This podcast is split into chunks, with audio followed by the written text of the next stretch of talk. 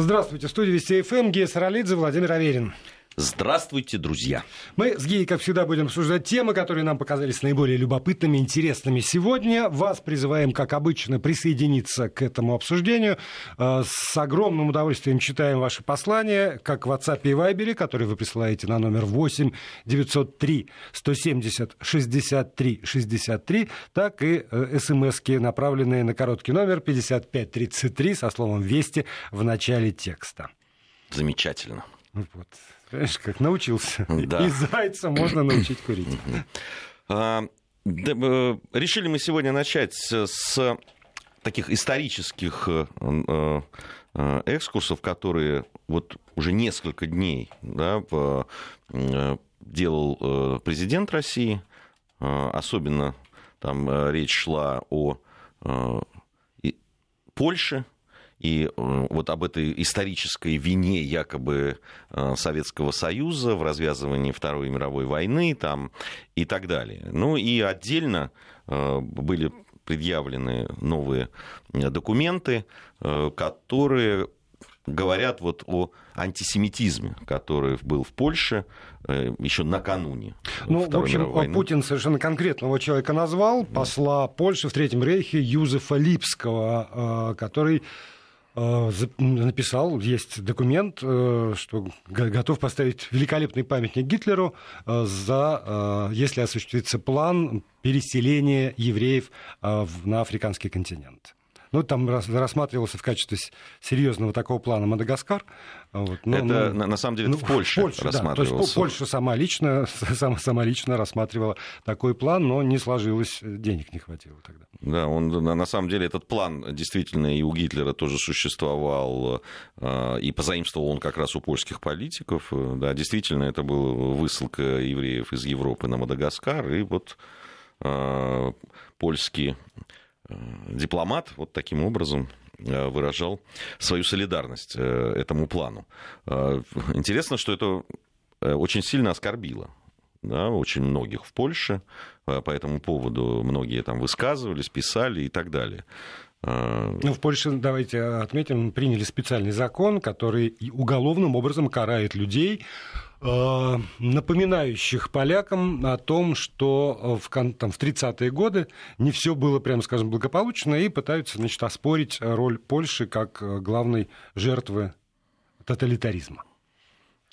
Ну, э, по поводу там жертвы, ну, здесь очень надо уточнять, какого тоталитаризма, да, все-таки главной жертвы, что эта жертва делала до 1939 года. А вот это вот не важно. А, Утверждать, для, ну, для поляков? Для, для, для современной политики, не, не для поляков, опять же, а для той силы политической, которая пришла да, сегодня вот это ты абсолютно к руководству. Правильное это уточнение важно, делаешь, да. потому что действительно э, даже предыдущее э, да, правительство, которое было, оно все-таки по-другому относилось э, к этим вещам.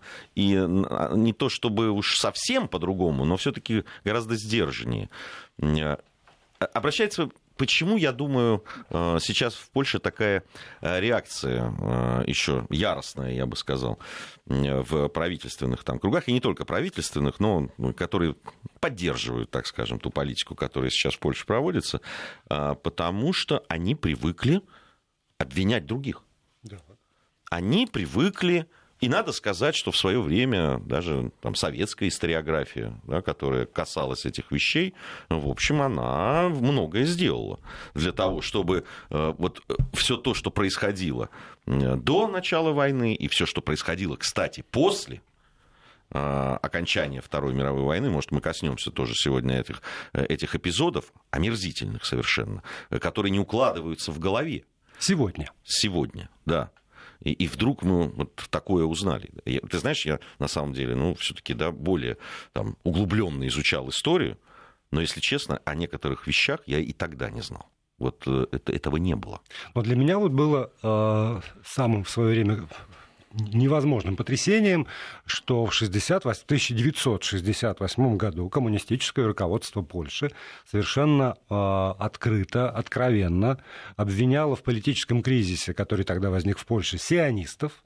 По этому поводу евреи подвергались э, действительно очень жестким гонениям, там их выгоняли с работы, им на каждом углу, значит, кричали «вон из Польши», и тогда действительно была массовая ну, опять же, там, может быть, советские евреи считали, что и хорошо, потому что открыли иммиграцию, но тогда э, просто из Польши выдавили огромное количество евреев, после чего в Польше их э, количество сократилось кратно просто. Все, кто мог позволить себе, все уехали тогда. И это, напомню, 1968 год. О ну, чем у нас тоже как-то не принято было особенно говорить. Да, ну, э, э, знаешь, одно дело все-таки выдавливание, что тоже омерзительно и ужасно, но другое дело, да, там вот этот погром в июле 1900, обратите внимание, 46 года.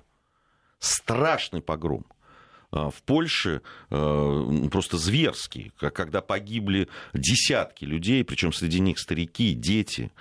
При этом, э, да, там так, так называемая народная милиция и даже там часть военных принимали участие ну, как минимум, не вмешивались, а были свидетельства о том, что они принимали участие в убийствах или там, да, в, э, калечили людей. Э, надо, надо признать, да, и это тоже исторический факт, что часть польского населения пытались спасти, там, кого-то спасали и так далее. Но сам факт вот этот, да, это июль 1946 года. Ну вот опять же, там в современной Польше по поводу как раз этого погрома говорят, что пришли злые НКВДшники, которые накручивали народ, которые сеяли вот эту вот рознь, и в итоге они именно и спровоцировали этот самый погром. С другой стороны, вот э, я пытаюсь представить э, себя, как, как правило, на, на любой позиции. Вот приходит ко мне кто-то и говорит, пойдем бить евреев. Но если у меня к этому нет вообще вот никаких оснований, да пошел ты, и я даже скажу, куда именно ему пойти, и, может, и он получит по морде за это. И, и если даже, предположим, даже, опять же, я вот это все закавычиваю, там, сослагательным наклонением, если предположить, что некие страшные НКВДшники пришли к польским крестьянам тогда и стали их склонять, пойдемте бить, то ведь пошли и не один, и не два. Потому что действительно, а, если, если честно, откровенно смотреть на историю этой территории, а эта территория это как раз вот восточная а, Австро-Венгрия и а, западные границы Российской империи. Там действительно всегда был антисемитизм, во многом, как мне кажется, благодаря наличию черты оседлости когда вот это была концентрация и была черта оседлости и с той и с другой стороны, и знали, что, в общем, в, в, поражение в правах, и они немножко не такие, как мы, они хуже нас, ну и дальше вот накручивается эта вся история. А, ну, вообще, конечно, отношения э, между Россией и Польшей, которые в мы обсуждали неоднократно в своих программах, которые истории посвящены и политике, и особенно да, там, предвоенным, э, всей предвоенной этой истории разбирали здесь и с Арменом Гаспаряном, и с Маратом Сафаром, и с Димой Куликовым, и очень много об этом говорили. Но э, ведь действительно, э, вот особенно как сейчас, когда ну, совершенно очевидно начинает вот это навязывание, да, знак равенства между Советским Союзом и гитлеровской Германией, и ответственность за, э, как они говорят, развязывание Второй мировой войны. И это ложится тоже там э, грузом, значит, э, ответственности на Советский Союз и Германию. Именно сейчас, да и выступление, кстати, президента, обрати внимание, что все-таки наше высшее руководство всегда очень аккуратно да, высказывается о таких вещах очень аккуратно. Э, сейчас, правда, в некоторых эфирах стали говорить, ну что же это такое, вот нужно было президенту обязательно сказать, чтобы на это обратили внимание. Это не так, конечно. Просто по этому поводу, ну, может быть, какие-то uh-huh. там чиновники эти, которые, услышав из уст президента, начали, да, там тоже как-то проявлять себя. Вот. Но Это неправда. Мы говорили об этом и, на, и в телеэфирах, и в радиоэфирах, и так далее. И посвящали этому очень много времени. Но, а, конечно, вот именно сейчас, когда есть это, вот эта попытка поставить знак равенства, вот это, э, об этом надо говорить еще больше. И, и как можно больше людей, в том числе и у нас в стране, должны об этом знать. Потому что я вижу, на, вот, на фоне тотального просто, тотального незнания собственной истории, собственной страны у молодежи. Э, да, я уж не знаю, что там ЕГЭ там, или еще что там, там, систему образования, или э, то, что так мало уделяется времени этому, ключевым, на мой взгляд, вещам да, в нашей истории, э, вот сейчас об этом, ну, хотя бы тогда так, ну, пытаться каким-то... Это не совсем научный, да, это такая науч-поп, скорее, угу. да, но все-таки эти знания доносить. Ну, вот. правда, у нас же, правда, не знают историю. У нас почему-то вот принято, ну вот, если, так как это, пакт э, Молотова-Риббентропа, ну, как минимум, все слышали. Вот уже с Мюнхенским сговором, да, у них уже, сов... уже так, сов... может быть, и слышали, но что это конкретно и как это было, ну, точно не знают. А уж о каких-то договорах, которые были между Великобританией и э, э, Германией, рейхом, да. Да, Третьим рейхом, Польша. или Польшей той же и так далее. Да, там наличие организации в Польше Прометей, которая, это, она была создана при польском генеральном штабе и действовала э, вовсю, и которая ставила цель расчленить Россию именно по национальному признаку. Об этом, ну, все, это уже выжженное. А вот ты знаешь, вот это вот беда, потому что мы, а, мы сталкиваемся с последствиями политизации политизации истории. Потому что при Советском Союзе эта политизация была, э, отрицать этот факт никто не будет, и потому что и эти страны, как то там, Польша, Румыния, Болгария, Венгрия вошли в социалистический лагерь, то как бы было неловко или не принято, или там принято решение не напоминать этим странам и народам о том, что они были вполне, значит, часть из них союзники Третьего Рейха, части эти воевали на Восточном фронте в том числе, по поводу зверств румын на оккупированных территориях там э, рассказывают. Румын, тут ну, можно так, вот, хорватов, хорват, венгров, да, так там, далее. кого угодно. Ну, то есть там, мой папа, например, по поводу Румынии рассказывал, это, это э, там, выходит за рамки самого страшного фильма, который по этому поводу снят, но про это не, нельзя было, ну, как-то не надо было говорить. Ну, по поводу даже Великобритании, я тебе могу сказать, наверное, тоже э, после войны, поскольку это была антигитлеровская коалиция, то как бы неловко напоминать о том, что было. И когда сейчас показывают, ну, даже британское кино показывает там сложности в, в королевской семье по поводу отношений Гитлера, как как там разделилась она. Сегодня нам с тобой продемонстрировали там фотографию маленькой Елизаветы, которая в приветствии в этом э, с поднятой рукой сфотографирована. Это, это все было. Но про это как-то вот как-то неловко, например. Ровно так же, извини, не, не, не, напоминают о том, что э, там помимо э, антисемитизма. Ну, то есть я бы тоже не стал, во-первых, я оговорюсь, я бы не стал ставить знак равенства между антисемитизмом польским и, скажем, антисемитизмом Третьего Рейха, который закончился печами. Все-таки это вещи несравнимые. Но а, по поводу того, что там э, в концлагерь и в печи отправляли евреев, мы, конечно же, говорим. По поводу того, что вторая категория людей, которые шли прямиком туда же, были цыгане – уже, значит, что говорим, то не говорим. По поводу того, что третья э, категория, которая шла туда же, были гомосексуалисты, мы вообще не говорим, потому что, ну, а, а, ну как-то вот, как, как-то вот так. А тогда получается, что любой гомофоб, он не сравнивает себя с Гитлером, он не сравнивает себя с эсэсовцами с теми, кто загонял их в концлагеря и в, э, в печи газовые. Потому что, ну, как-то вот, как-то нет. Давайте в полноте тогда. Вот давайте в полноте, чтобы каждый, у кого возникает желание этих выселить, тех побить, этих, значит, изолировать, куда-нибудь загнать в гетто, знал, что он в этом смысле равен в мыслях своих, равен Третьему Рейху и равен Гитлеру. А, здесь, и, ну, э, понимаешь, э, надо не забывать, что там, ну, ты вот перечислил, там, первое, второе, третье, в газовые камеры, это, собственно, и поляки шли, и, и э, да, другие славяне, и русские, и белорусы, и украинцы, и так далее. А, и по, по там, потерям, по казненным, растерзанным людям там, да, в той же Беларуси. Э, и для меня это же там личная абсолютная история. У нас э, рядом с бабушкой вот под Гомелем жила семья, которая единственная спаслась из той угу. деревни, которую полностью сожгли. И то есть ровесники моей бабушки и дедушки, они были вполне себе ну, взрослые люди, молодые, но уже взрослые люди, которые просто избежали. Одна семья, которая только из там, села да. целого которое было сожжено, просто растерзано там, и так далее.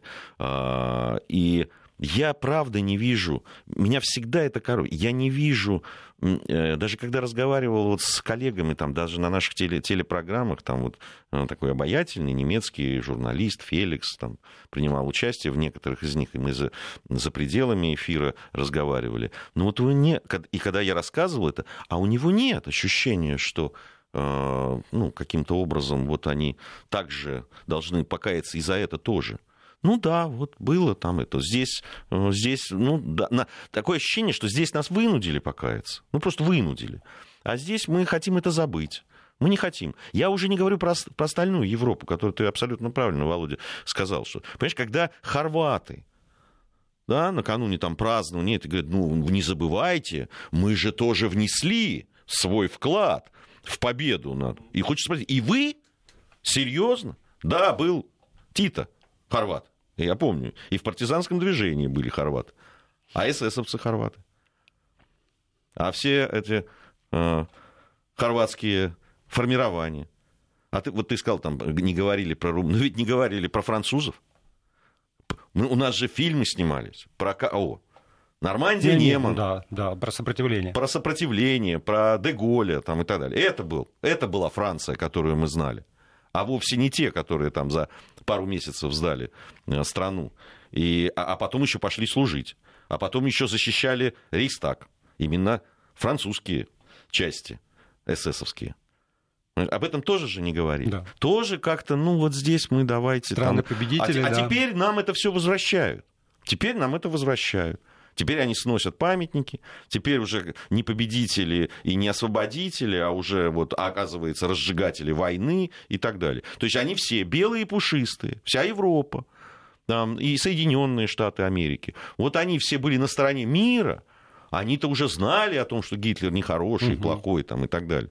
А что ж Чехословакию сдали? Э, да, а, во-первых, что Чехословакию сдали, а потом я бы по поводу антисемитизма, я бы напомнил, Рузвельт великий, конечно, президент но есть претензии есть. к нему. Пароход. Тех же евреев да. в не том пустили. числе, да, которые, которых он не принял. Ну и вообще вот это жонглирование цифрами. А та же Польша каждый раз говорит о том, что в процентном отношении поляки, говорят они, потеряли больше всех по отношению там, к другим народам, у которых задела Вторая мировая война. А, ну, я вот, я, мне трудно сейчас это сказать. Нет. Я вот по, по поводу, если они Белоруссию, не, ну, как бы, как совет, ну, объединяют Советским Нет, Союзом. Они, да, они даже считают. Но только, а, когда говорится про поляков, то надо иметь в виду, что а, там, к, в 30-е годы население Польши, ну, не поровну, конечно, делилось, но был огромный процент евреев, из которых вот все по той же схеме. Из села максимум одна семья. Там кого-то спасли, действительно замечательные люди, праведники мира. Их а, там в Польше было много, они занесены в списки в Израиле, их там порядка 7 тысяч человек, по-моему. Ну вот что-то такое, под, под 7 тысяч человек. Спасали, но а, было выкашено практически все еврейское население Польши. Но... Ну и, и вот как раз за счет этого за счет этого, действительно, если брать население Польской Республики до и население там, Республики Польша после. после, то тогда вот это вот ужа- ужасающая разница, но она к несчастью, к великому, э, в основном формируется за счет еврейского населения. Ну там, э, там же вот эта вот история есть, она такая очень символичная, насколько я знаю. Там э, городок Едвабну, по-моему, он так произносится это такой небольшой провинциальный город был, он просто символ уничтожения евреев в Польше. Был, э, это, ведь и произошло это до э, там, строительства концлагерей там, и всего остального. И э, уничтожали этих людей э, именно поляки. Не было там. И никто их там вот под, э, автоматами не гнал на это. Подавляющее большинство жителей этого городка были евреи. И они были фактически все вырезаны просто. Причем, э, я говорю, там и женщины, и дети, и, и самыми зверскими способами, палками, камнями там, и так далее. Вот. Но когда все время э, ты тыкаешь в другого да, там, человека, в другую страну, да, и напоминаешь ей о каких-то страницах, которые... Кстати, по этому поводу, ну, там, и по поводу э, Молотова-Риббентропа, ведь и так далее. Ведь были... Я я, я наверное, я, я-то как историк, это я не соглашусь с этим. Но на государственном уровне были приняты э, какие-то постановления там, эти, о том, что да, это было нехорошо, это, угу. там, это... И в Катыни-то все-таки поставили памятник. Да, там, мемориал. Очень, мемориал очень стоит и так далее. Ну зачем же так-то тогда? Не, я понимаю, что и, и нам есть что, что вспоминать, потому что там погромы, которые были на территории Российской империи, они были, и именно благодаря этому, наверное, там отчасти 17 год э, привлек в свои ряды очень, 1917, очень значительное количество евреев, которые с этим были не согласны. Но потом этим никто не гордился. Этим никто не гордился, и тоже там вся, вся э, русская литература, приличная русская литература, она про, про боль об этом. Важно отношение, я здесь согласен. Важно отношение к этому и позиция, факту. И позиция государства. И позиция государства. Это, это очень важная вещь. Понятно, что есть разные люди, там разные какие-то мнения э, и так далее. Тут вот нам про греков напоминают. Да, но это здесь британцы, кстати, которые просто коммунистов, э, э, греков, э, да, просто уничтожили. Причем в основном с помощью тех, кто служил фашистам. Они их вооружали, угу. они их поддерживали и так далее. К сожалению, надо сказать и о нашей вине перед греками-коммунистами, которым мы ничего не сделали для угу. того, чтобы им помочь. Это тоже. И, и, и тоже, прямо скажем, это не самая лучшая страница. Ну вот там, там вообще на самом деле, в, в, ну, может быть вообще в истории, но в это время особенно, нет, по-моему, ни одной страницы, которая бы была там девственно чиста, mm-hmm. такая си- сияющая белизна. Но при этом, э, опять же, важна и, позиция, важна и позиция общества, и очень важна позиция государства, которое говорит, было это и это. И вот за это нам стыдно, а за это нет а вот здесь вот мы молодцы, а вот тут действительно Слушайте, и, давайте, и, и Путин про это говорит. Да, что давайте ж... тогда мы будем собираться как это, и, э, да, там, и в, наверное, в историческом, ну, там, фундаментальные историки, там, которые там, на, на конференциях собираются, и, может быть, журналисты, которые занимаются этим, ну, так, и, и разговаривать. Только не надо сейчас вот, в этой атмосфере, да, там, сделать, говорить на белое черное, на черное белое. Я утверждал это и буду утверждать всегда. Это моя абсолютно такая э, выстраданная, я бы сказал, позиция по этому поводу. Э, есть одна только точка зрения вообще на то, что происходило э, в, во время Второй мировой войны. Советский Союз, вот так получилось, что это был абсолютный свет против абсолютной тьмы. И свет победил тьму. Все остальное можно изучать, говорить, там, дискутировать там, и так далее. Но исходить надо изначально из этого посыла. Это мое мнение. Новости, потом продолжим. Продолжаем программу. Гей Саралидзе, Владимир Аверин здесь, в этой студии. Вы у своих радиоприемников и вместе со своими средствами связи с нами же э, с помощью своих э, текстовых посланий сюда в студию в WhatsApp и Viber на номер 8 903 170 63 63 и э, на смс-портал короткий номер 5533, слово «Вести» в начале текста. Вот еще какой забавный случай произошел в Москве. Молодой человек прогуливается по центру Нового Арбата, одетый в бархатный халат и гольфы, а за ним едут медленно 13 майбахов.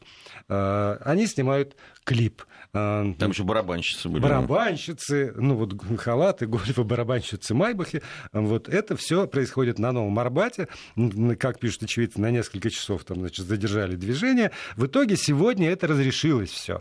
Э, стритрейсеру и рэперу Григорию Зираяну по под псевдонимом господи, как же его зовут? Неважно. Неважно, под, под, под псевдонимом каким-то. А, присудили 20 тысяч рублей штрафа. Да, и там еще какие-то работы, по-моему, 48. Нет, он был Нет, задержан на 48 задержан. часов. То есть он пришел, значит, 22-го полиция начала проверку. После того, напомню, как было опубликовано видео, значит, разошлось, как все это происходит. На Новом Арбате днем э, в центре Москвы. Видео посмотрели, сказали, ой, прям что происходит? Да, давай проводить доследственную проверку. 24 числа некий человек добровольно пришел в полицию, сказал, это я.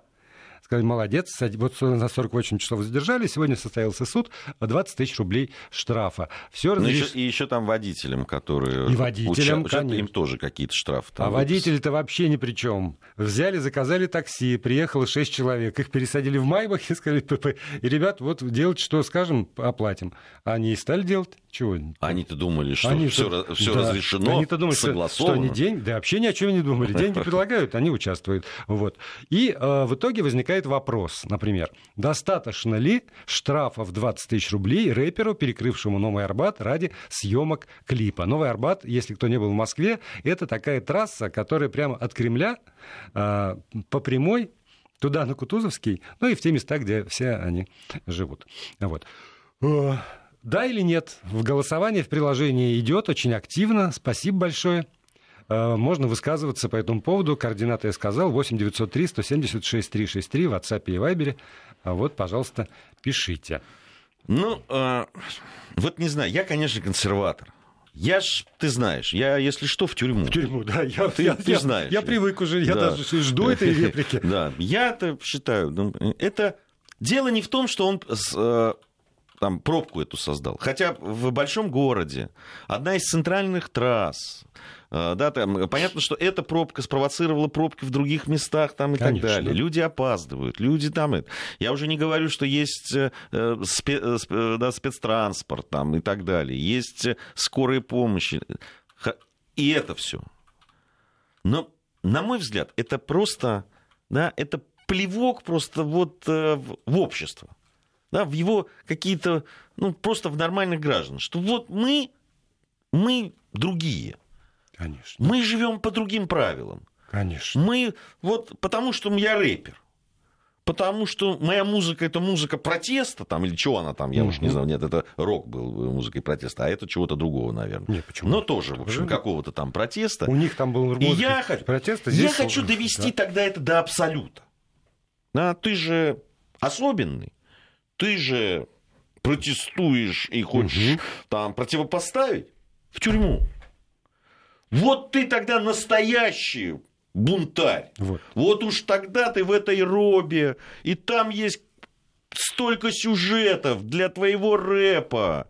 Вот уж где настоящий. Как он там, гангстер-рэп там, вот ты наберешься тогда там настоящих так сказать, впечатлений для того, чтобы твое искусство стало еще более там, понятно тем массам, к которым ты обращаешься. Не буду тебе возражать сам, а приведу слова демократа, а, депутата Государственной Думы Виталия Валентиновича Милонова, так. который, отвечая на вопросы вечерней Москвы, сказал следующее. Он никого не ограбил, не убил, похулиганил и за это получил. И дальше Виталий Валентинович говорит, в следующий раз если кто-то захочет прославиться таким образом, органы правопорядка смогут незамедлительно подобную деятельность приостановить и и А вот это другой вопрос Конец по поводу органов. Цитаты. Вот да. объясните мне, да, простому э, до, до, до недавнего времени автомобилисту, да, э, вот был у меня такой случай, как раз под Новый год у нас все происходит. Да. Я работаю, как обычно, 31 декабря я с друзьями работаю на радиостанции Вести ФМ. Mm. У нас парковка платная. Я поставил машину, как честный человек, оплатил ее там. У меня эфир был до 10 вечера. Я оплатил до 10 вечера. Но так как ну, пока там всех поздравил с наступающим, пока то да сё. Вышел 31 декабря. 22.07. Нет, там, там тогда, бы не, тогда было еще 15 минут. Угу. Я вышел ну, ну, на полчаса. 22. 20... 2.22, например. Ну, где-то да. там, ну, полчаса, в общем, где-то меня я перебрал и забыл доплатить за это время. Ну, вот так у меня так, такая оплата была, вот я фиксированная. Я вышел, и что я получил? Там, по-моему, 1 или 2 января. Да. Э, Причем обращу, обращаю твое внимание, да, там сколько, две с половиной тысячи штрафа за просрочку, там, за неправильную вот эту парковку, неоплату вовремя и так далее. Я хочу спросить, то есть человек, который перекрыл, как говорят, на 6 часов, фактически создав эту пробку, перекрыл центральную, получает 20 тысяч, а значит, человек, который 31 декабря вы, да. на полчаса две с половиной тысячи. Потому что... Скажите, где правота? Потому Где что человек, который отвечает за то, чтобы собирать штрафы за неправильную парковку, он, извини, честно выполнял свою работу. Ну вот тупо по инструкции, честно. А те люди, которые отвечают за обеспечение бесперебойного движения по этой центральной артерии почти без светофорной на вылет, трам-тарам. А, тут нам напоминают, что а, даже на этом видео видно, как проезжает мимо полицейская машина. Они вот, э, вот э, убейте меня. Они бесплатно глаза закрыли на это дело. Ну почему? Э, хорошо, 20 тысяч штрафа, не надо его в тюрьму. В тюрьму вообще чем меньше, тем лучше, считаю я. Вот. Но почему мы опять ни слова не слышим о тех людях, в чьи профессиональные обязанности входит наблюдать за тем, что там вот в городе происходит, в частности в организации движения. Потому что в иных случаях, когда там кто-то читает стихи на Новом Арбате, какой-нибудь ребенок, тут же оказываются тоже милиционеры, которые это дело пресекают. Когда кто-нибудь ходит в какой-нибудь Мосгортранс, тут же выкатывает, значит, безумные какие-то иски, вы перекрыли, у нас такие потери. Здесь ни к этому, значит, Зирояну, ни к его продюсеру, никто ничего, к милиционерам, которые там должны, ГИБДД, никто не, не, даже не заикается о том, что эти люди не выполнили свою работу, и дальше вот все вот эти... Э, перек... Должны были тут же заарестовать да. и в тюрьму. Хорошо, тут же заарестовать, не в тюрьму, на обочину, куда угодно, убрать его с дороги, сделать что-нибудь. А если они не сделали, тогда Следственный комитет, там, прокуратура должны сейчас разбираться, кто эти люди, почему они это не сделали. Они это не сделали, потому что они там ослепли на это время, или потому что они денег взяли с этих самых организаторов съемок, чтобы обеспечить им э, эти самые съемки. А тогда это уже иной состав должностного преступления, и они должны быть наказаны. А пока они не будут наказаны, у Виталия Валентиновича есть основания говорить, когда в следующий раз, а я напомню, что это уже не первый раз, и в октябре 2018 года Оксана Яковлева перекрывала МКАД, чтобы снять клип, и в январе 2019 Давид Манукян и Карина Лазарьянц перекрывали новый тот же Арбат для того, чтобы снять клип еще нужен раз для того, чтобы в следующий раз правоохранители, наконец, стали выполнять свою работу. Андрей из Москвы написал, Москвы. полицейские, наверное, как и бедные водители Майбахов, решили, что все согласовано. Угу. И в этом случае... А проверить? Да. Хочу я э, в данном случае спросить. И, и у меня еще один вопрос на самом деле, по, по, по всей этой э, истории, э, которая происходила. Вот э, скажите мне, пожалуйста, а вот сколько действительно еще должно произойти вот таких случаев, вот ты перечислил, да, там, чтобы мы э, начали на это реагировать адекватно. Ну вот смотрите, я на секундочку себе представляю, да, что где-нибудь там в районе Манхэттена, да, на какой-нибудь из важных тоже трасс, вот происходит нечто подобное. Вы знаете, я бы немного дал за, ну ладно, не за жизнь, но за здоровье тех людей, которые бы это делали. Просто действительно, я серьезно абсолютно говорю.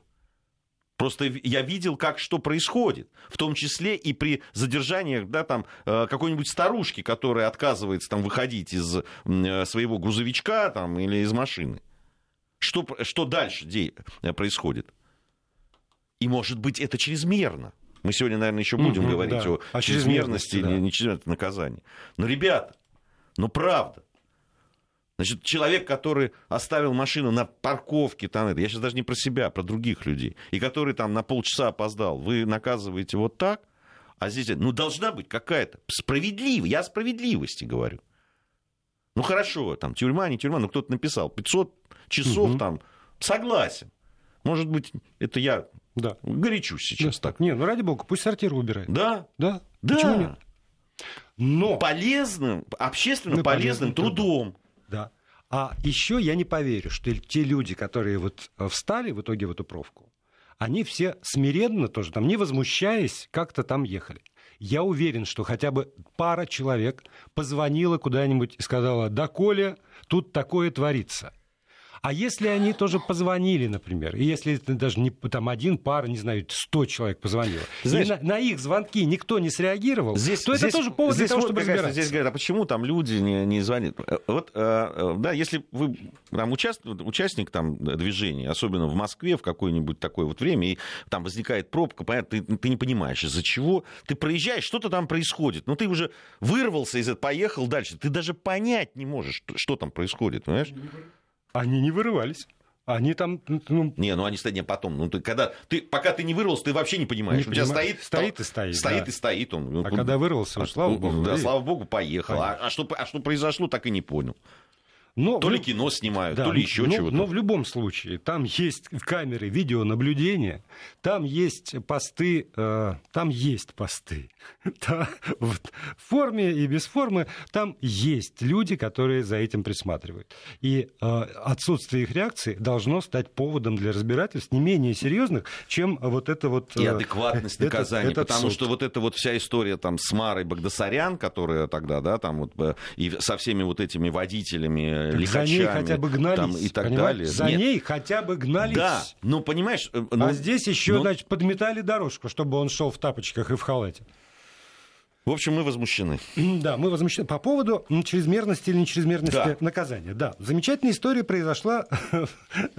Многое делается по этому поводу, например, в Японии, как говорит Жванецкий. Житель американского штата Алабама получил пожизненный срок за кражу 9 долларов. В переводе по курсу 558 рублей 0,0 практически копеек. Об этом сообщает издание Айдаха Репортер.